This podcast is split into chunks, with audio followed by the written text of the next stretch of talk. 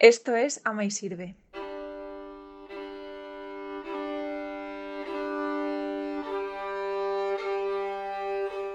Bienvenido al programa de Ama y Sirve. Ofrecemos artículos y textos para rezar. Para la versión en texto de esta lectura y de todas las demás, ve a amaySirve.es.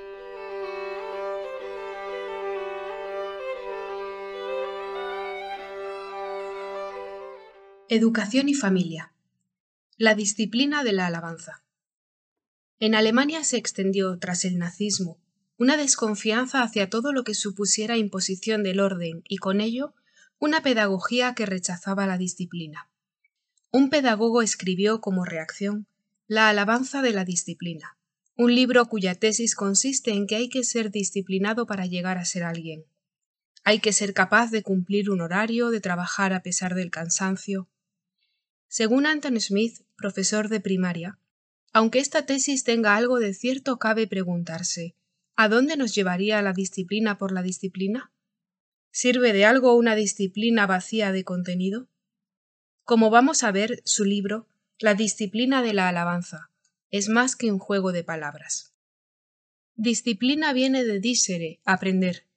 La música, los deportes, la cocina o cualquier actividad disciplinas las llamamos también, impone su método, sus renuncias a las que hay que someterse. Nos puede mover a ello el deseo de dominar esa destreza como un enriquecimiento personal, o nos puede atraer la belleza de la verdad de las cosas que descubrimos en esa actividad. Todo se decide en el modo de percibir y en saber respetar y no controlar ese misterio de las cosas que ningún sabio verdadero quiere anular, controlar, sino en primer lugar reverenciar. Eso que cautiva porque me lleva a donde no estaba. Porque encontrarse con lo real es encontrarse con lo bello, en el sentido antiguo, griego de la palabra, no en el sentido moderno. No es lo que me satisface a mí o lo que es conforme a mi ser, no es aquello que espero encontrar, sino lo que me supera, lo que me sorprende, aquello que agradezco que esté porque podría no estar. En definitiva, lo que tiene autoridad en sí mismo y no necesita ser defendido porque basta con su presencia. Nuestro autor nos propone el camino de San Ignacio, para quien alabar, hacer reverencia y servir a Dios es el fin de la vida. Estamos hechos para la alabanza, que es un sometimiento libre, una respuesta espontánea ante la belleza de las cosas, porque rapta el corazón. La alabanza es lo más libre y lo que más nos disciplina, es lo que hace que el sometimiento necesario deje de ser un problema. Lo decisivo, por tanto, no es uno mismo, ni tampoco lo que uno dice sobre la realidad. No es la formación de la voluntad, sino el encuentro con la realidad, con su forma. Educar es presentar esa realidad que subyuga, atrae, mueve, abre horizontes, eleva. De esta actitud de alabanza puede surgir un diálogo entre el alumno y la realidad misma. Es la propia realidad de las cosas la que ofrece el camino para llegar hasta ella.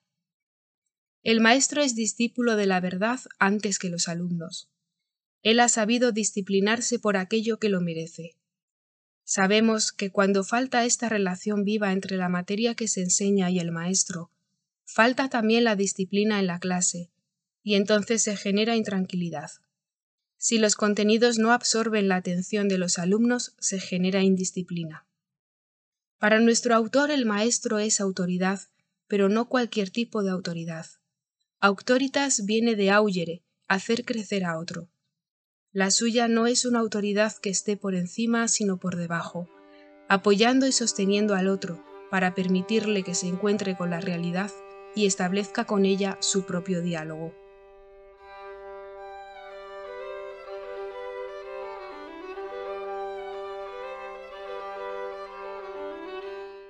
Esto es Ama y Sirve.